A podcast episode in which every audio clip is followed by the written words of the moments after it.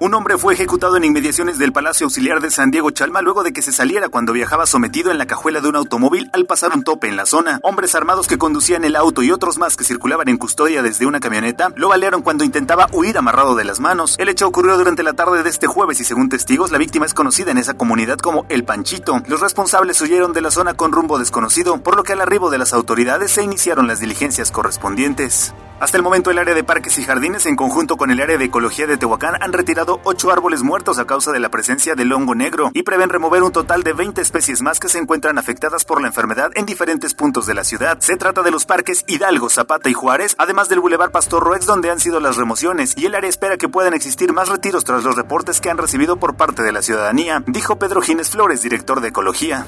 El resultado que ha dejado la llegada de lluvias en el municipio de Jalpan y la Sierra Negra ha sido preocupante, puesto que al menos cinco instituciones educativas quedaron dañadas, además de que cuatro familias perdieron su hogar y cerca de ocho comunidades fueron las afectadas por esta situación, declararon las autoridades en ese lugar. El director de Protección Civil y Bomberos en Ajalpan, Luis Ventura Tecua, informó que diariamente realizan visitas a la Sierra Negra, por lo que hasta el momento existen cinco escuelas en peligro de derrumbe, mismas que se encuentran ubicadas en Tecpanzacualco, Loma Bonichi, Chicapa y Coachuspá, esta última con mayor riesgo de deslave. Pues este, visitando este, día con día las, eh, la Sierra Negra. ¿Por qué? Porque hay escuelas, escuelas donde están en peligro de derrumbarse. Exactamente unas cinco escuelas. ¿En qué comunidades? Está en este, Tepanzacualco, en Loma Bonita y este, Chichicapas. Alberto Olmos, presidente de la Unión de Vinos y Licores, agradeció al Ayuntamiento de Tehuacán tras la implementación de operativos en los bares de la ciudad, aunque se deben enfocar más en buscar a los lugares que operan en la clandestinidad. Asimismo, exhortó a los propietarios a que cumplan con sus requisitos y no permitan el ingreso a menores de edad.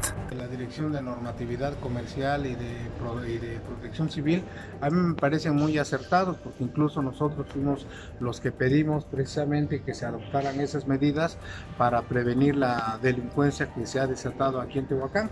Tras las pláticas entre el secretario general de la Benemérita Universidad Autónoma de Puebla y el Ayuntamiento de Ajalpan, se ha dictaminado que en las próximas fechas arrancará la construcción del complejo con sede en dicho municipio. Por lo anterior, el edil Sergio Paniagua comentó que actualmente cuentan con 5 hectáreas disponibles para la construcción de la institución, pero mantienen diálogo con el comisariado y ejidatarios de Teopusco para analizar la posibilidad de agregar 50 mil metros cuadrados más.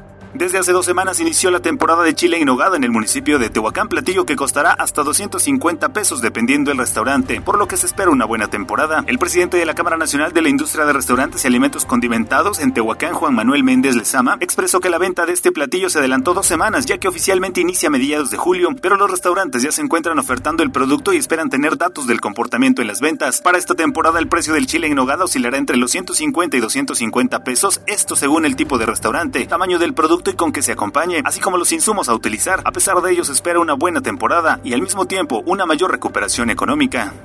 Un total de 40-50 obras son las que se realizarán durante este año en la ciudad de Tehuacán, donde la construcción de otra sede para el hospital municipal y la gestión de una casa de cultura en la demarcación serán de las más sobresalientes, manifestó Pedro Tepol Hernández, el presidente local. Ante esta situación, refirió que el municipio espera que para la validación y licitación de estos proyectos se generen a más tardar del 15 al 20 de diciembre, donde el gobierno del estado intervendrá en parte del presupuesto para ambos proyectos. Esto ha sido el resumen informativo de Primera Línea, Periodismo ante todo.